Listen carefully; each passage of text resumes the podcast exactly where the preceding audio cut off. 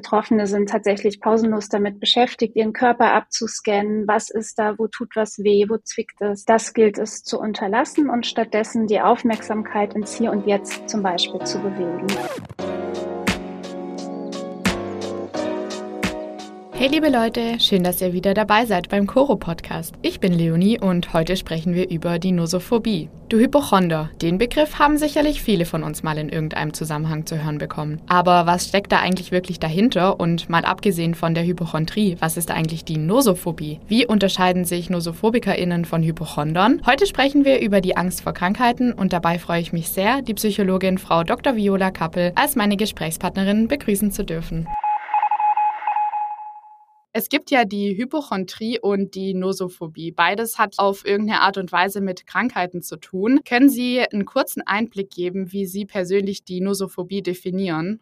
Ja, also die Nosophobie ist die panische Angst, eine bestimmte Krankheit zu entwickeln. Nosophobiker tun alles, um zu vermeiden, krank zu werden, während die Hypochonder oder die Betroffenen mit Hypochondrie schon überzeugt sind, eine bestimmte Krankheit zu haben und dann zu diversen Ärzten gehen derselben Fachrichtung, um das immer wieder zu zeigen, dass sie das haben. Beide Patientengruppen lassen sich auch nicht überzeugen vom Gegenteil. Also das haben die schon gemeinsam dass sie von negativen Befunden jetzt nicht langfristig beruhigt sind, weshalb sie dann auch zu uns in die Behandlung kommen. Wenn Sie davon sprechen, Sie denken, Sie haben eine Krankheit, dann dreht sich ja da schon alles um Gedanken. Wie kann man sich das vorstellen? Wie oft treten die Ängste bei einem Betroffenen auf? Also Menschen mit Krankheitsangst oder mit der Angst, krank zu werden, sind tatsächlich im Alltag sehr belastet, weil sie können durchaus pausenlos um dieses Thema kreisen. Also es kann sein, dass die Mutter die morgens schon ihr Kind in die Kita abgeben möchte, dort sieht, oh, da haben Kinder Schnupfen und schon dann kann das ausgelöst werden, diese Furcht auch zu erkranken und vielleicht eine ganz schlimme Form von Schnupfen, die in eine Lungenentzündung übergeht, zu entwickeln. Und dann kann es schon so sein, dass die Mutter ihr Kind dann nicht abgeben kann morgens. Oder wenn sie es dann schafft, kreisen vielleicht die Gedanken auf der Arbeit ständig um diese Furcht, da jetzt sich doch was einzufangen. Also es ist sehr unterschiedlich bei den Betroffenen. Es kann sein, dass die Betroffenen Betroffenen das auf wenige Stunden begrenzen können am Tag, also dass sie sich wirklich nur in der Freizeit mit der Krankheitsangst beschäftigen müssen. Schwierig wird es, wenn es auch die anderen Lebensbereiche belastet, also wenn jemand im Beruf zum Beispiel sich nicht mehr konzentrieren kann, einfach weil er überzeugt ist, er muss jetzt erstmal dringend zum Arzt, um auszuschließen, sich doch eine schwerwiegende chronische Krankheit zugezogen zu haben. Also es kann sehr variieren, wie stark man betroffen ist. Es kann auch sein, dass die Betroffenen das gut verstecken können können, so dass Angehörige oder Kollegen das gar nicht mitbekommen würden. Und es kann aber auch sein, dass sich jemand fast den ganzen Tag mit dem Thema Krankheitsangst beschäftigt, immer wieder googeln muss, welche Körpersymptome für welche Krankheit stehen könnten und dann auch zum Arzt gehen muss, um das auszuschließen. Also es kann sehr viel Zeit kosten täglich. Sie haben jetzt auch gerade einmal den Schnupfen angesprochen und dann wieder andere Symptome. Gibt es da eine gewisse Krankheit, auf die sich NosophobikerInnen beziehen oder ist es komplett unterschiedlich? Das ist der Unterschied zur Hypochondrie. Also bei Hypochondern variiert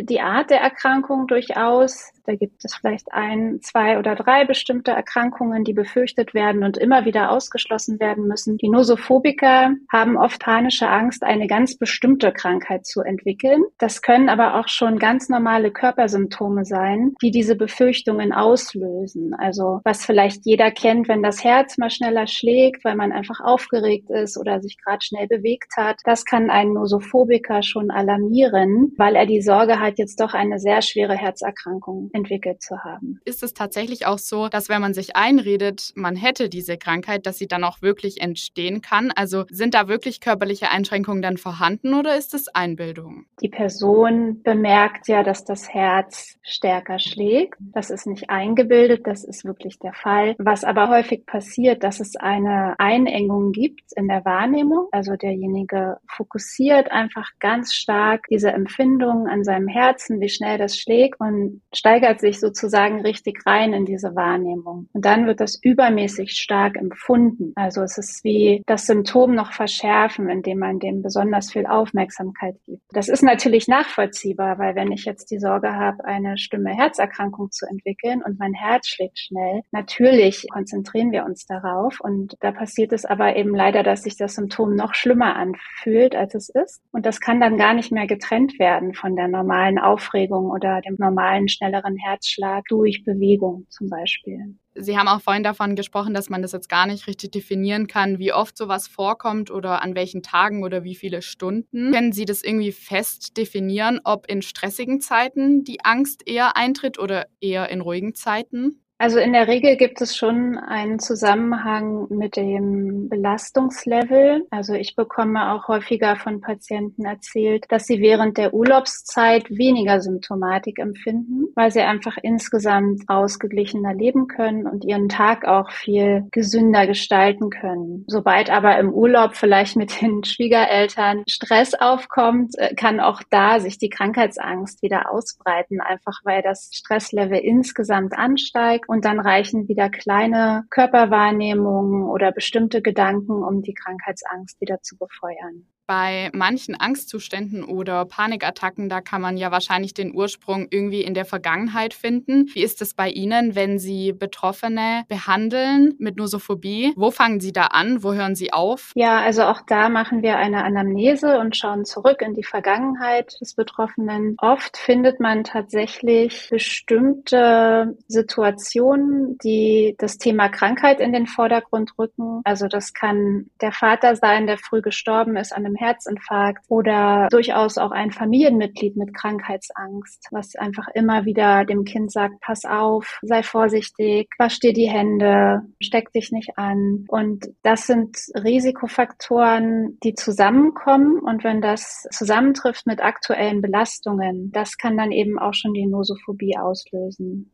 Wenn man sich jetzt vorstellt, man weiß, man hat Nosophobie, ist da irgendwie eine Aussicht, dass man sagt, okay, man kommt da wirklich zu 100 Prozent wieder raus? Oder kann man sich so darauf einstellen, dass man die Gedanken nie so komplett verlieren wird?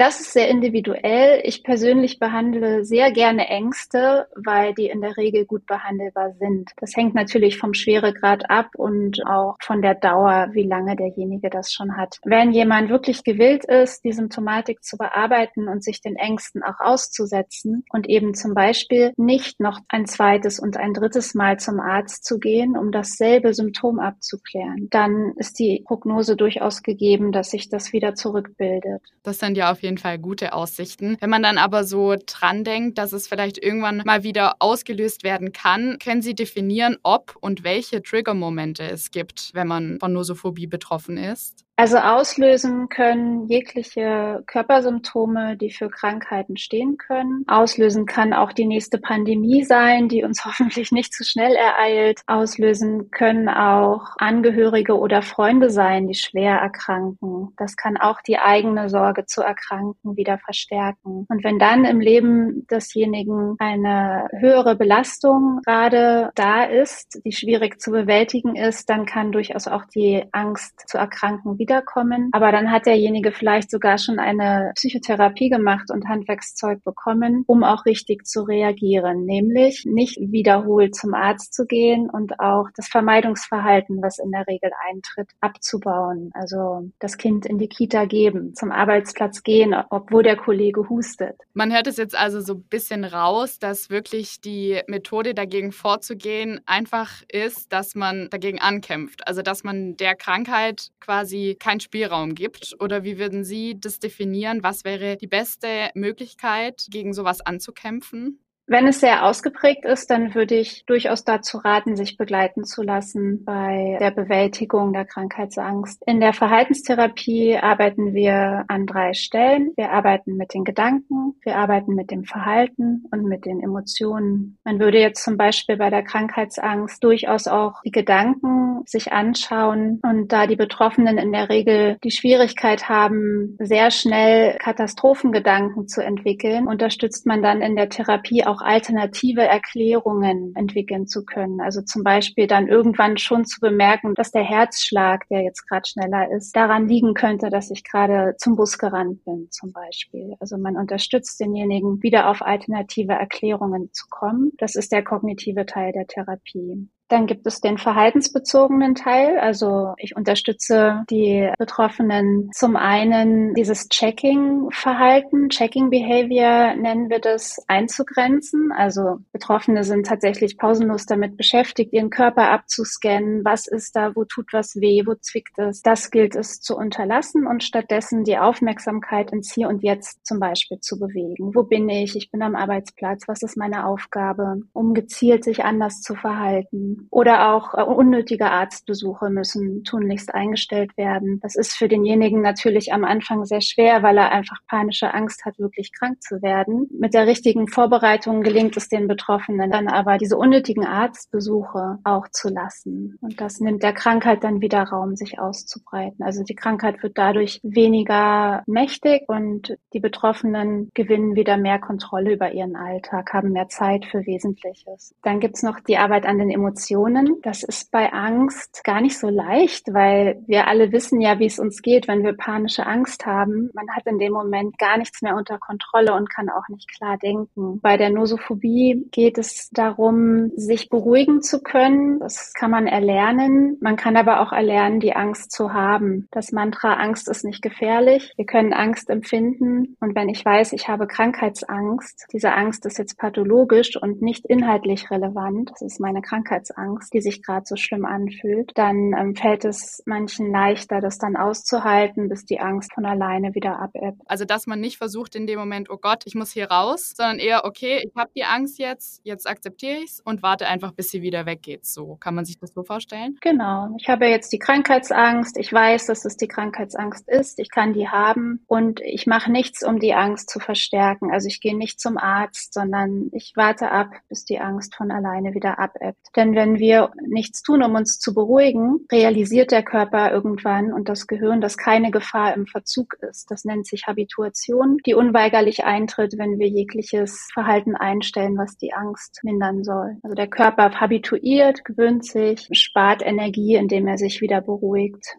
Normalerweise denkt man ja immer, wenn man was hat, oh Gott, ich muss dagegen ankämpfen, wie bekomme ich das jetzt wieder weg? So wie jetzt zum Beispiel, wenn man einen Schnupfen hat oder einen Husten, denkt man, okay, ich nehme Medikamente, kämpfe dagegen an. Aber vielleicht kann man das auf alles beziehen, dass es immer besser ist, es einfach zu akzeptieren, wahrzunehmen und einfach zu warten, bis es wieder weggeht. So. Ganz genau. Und diesen Mut muss man erstmal aufbringen, aber das lohnt sich. Ich freue mich da jedes Mal mit mit den Patienten, wenn wir das schaffen. Am Anfang bin ich auch dabei. Also wir haben zusammen die Angst und ich unterstütze denjenigen auch dabei zu bleiben und sich nicht abzulenken. Und dann werden diese Übungen zu Hause fortgeführt und es ist immer wieder erstaunlich, wie das befreien kann, also wie das die Ängste auch mindert, wenn man weiß, ich kann die Angst haben. Angst ist nicht gefährlich. Voll, eigentlich ist es ja wirklich nur eine Angst vor der Angst. Also man muss die Angst akzeptieren und ja, wie würden Sie sagen, muss man dann in sich gehen? Also hilft da zum Beispiel auch sowas wie Meditation, wo man seine Gedanken versucht zu sortieren oder ist es wirklich ein bisschen so ein anderes Feld? Ja, also bei Angst raten wir eher dazu, die Achtsamkeit nach außen zu lenken, weil mit Angst bin ich ja schon übermäßig viel mit mir und meiner Angst beschäftigt. Und da hilft es Betroffenen sehr, Achtsamkeit nach außen zu üben. Zum Beispiel sich ganz genau anzuschauen, wie die Blumen in diesem Park jetzt hier aussehen. Oder auf dem Weg zur Arbeit sich ganz genau zu beschäftigen mit den Geräuschen, die man hört. Oder den Menschen, die einen entgegenkommen, um bewusst die Umgebung wahrzunehmen und eben rauszukommen aus dieser dieser eingeengten Wahrnehmung, die sich nur mit der Angst und den Körpersymptomen beschäftigen möchte. Wenn Sie jetzt auch sagen, Sie sprechen dann auf jeden Fall mit den Betroffenen darüber, wie ist Ihre Einschätzung? Sind NosophobikerInnen so, dass Sie mit Ihren Familienangehörigen, mit Ihren Freunden darüber sprechen oder schämen Sie sich eher für Ihre Angst?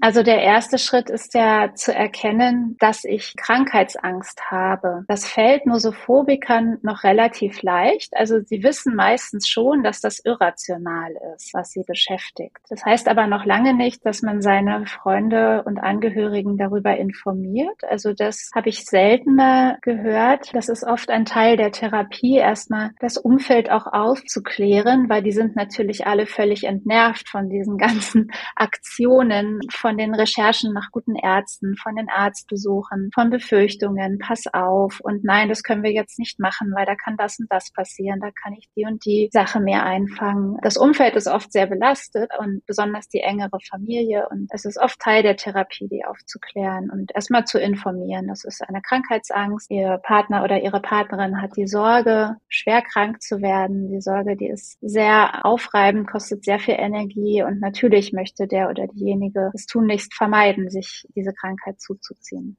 Ein Teil der Therapie ist auch das Umfeld zu coachen, also durchaus die Partnerin zu coachen, auch ihrem Partner zur Seite zu stehen, eben diese Arztbesuche zu unterlassen. Also da kann man auch gut das Umfeld einbeziehen, um das krankheitsverstärkende Verhalten abzubauen, was bei Nosophobikern eben ist, wiederholt zum Arzt zu gehen. Auch endloses Googeln nach Symptomen und Bedeutungen ist ungünstiges Verhalten. Ja, und übermäßige Vorsichtsmaßnahmen. Das gilt es abzubauen und da können Partner und Familienangehörige Angehörige oder enge Freunde auch gut dabei helfen. Wenn Sie jetzt einem oder einer Betroffenen einen Ratschlag mit auf den Weg geben könnten, wenn man das Gefühl hat, es ist noch nicht so fortgeschritten, dass ich mich jetzt in Therapie begeben möchte, was kann man da machen, um einfach freier im Alltag zu werden und es vielleicht Stück für Stück abzubauen? Es geht immer darum, Vermeidungsverhalten zu unterlassen. Mit Vermeidungsverhalten ist gemeint, der Angst vorzubeugen. Also würde ich Betroffenen raten, hört auf mit den vielen Arztbesuchen, geht bei einem Symptom einmal zum Arzt. Und wenn der Arzt sagt, Sie sind gesund, wir müssen keine Folgeuntersuchung machen, ist das die Antwort. Und es gilt zu üben, das dabei zu belassen, obwohl man das Gefühl hat, oh Gott, ich brauche eine Zweitmeinung, ich brauche eine Drittmeinung. Das ist nicht zielführend und füttert nur die Angst. Dann würde ich demjenigen natürlich auch raten, einfach nochmal den aktuellen Lebensentwurf sich anzuschauen. Bin ich glücklich in meiner aktuellen Situation? Bin ich glücklich mit den Menschen, die mich umgeben? Bin ich glücklich mit meinem Arbeitsplatz? Wie sehen meine aktuellen Belastungen aus? Kann ich da noch etwas für mich verbessern, um einfach die Gesamtbelastung zu senken? Und dann nimmt man auch den psychischen Symptomen einfach den Druck und mindert auch psychische Symptome. Also auch die Nosophobie ist nachvollziehbar und es ist völlig verständlich, dass sich jemand Sorgen macht, krank zu werden, wenn er vielleicht in der Vergangenheit enge Angehörige hatte, die schwer erkrankt sind. Und es lohnt sich auf jeden Fall darüber zu sprechen und wenn man merkt, dass darüber sprechen und die eigenen Versuche damit zurechtzukommen reichen nicht aus, dann ist es auf jeden Fall richtig, auch sich Begleitung zu suchen, einen Psychotherapeuten sich an die Seite zu nehmen, um diese Angst zu erkranken zu bewältigen und abzubauen. Das sind sehr schöne Worte so als Abschluss von unserem Podcast. Vielen, vielen Dank, Frau Kappe, für Ihren Input, für Ihr Wissen. Ich glaube, das hilft sehr vielen Menschen da draußen. Alles Gute Ihnen. Ja, sehr gerne. Ich wünsche Ihnen auch alles Gute. Wir halten also fest, der Unterschied zwischen Hypochondrie und Nosophobie ist, dass NosophobikerInnen panische Angst davor haben, krank zu werden, während Hypochonder der Überzeugung sind, bereits krank zu sein. Wie man aus dem Podcast gut raushören kann, ist es absolut richtig, sich mit Nosophobie an PsychologInnen zu wenden und dabei unter anderem zu lernen, wie man am besten mit der Angst umgeht. Es tut außerdem gut, sich mehr auf die Umwelt bzw. die Außenwelt und das Hier und Jetzt zu konzentrieren, damit der Angst weniger Raum gegeben wird. Das war's mit der heutigen Podcast-Episode. Schön, dass ihr dabei wart und bis zum nächsten Mal.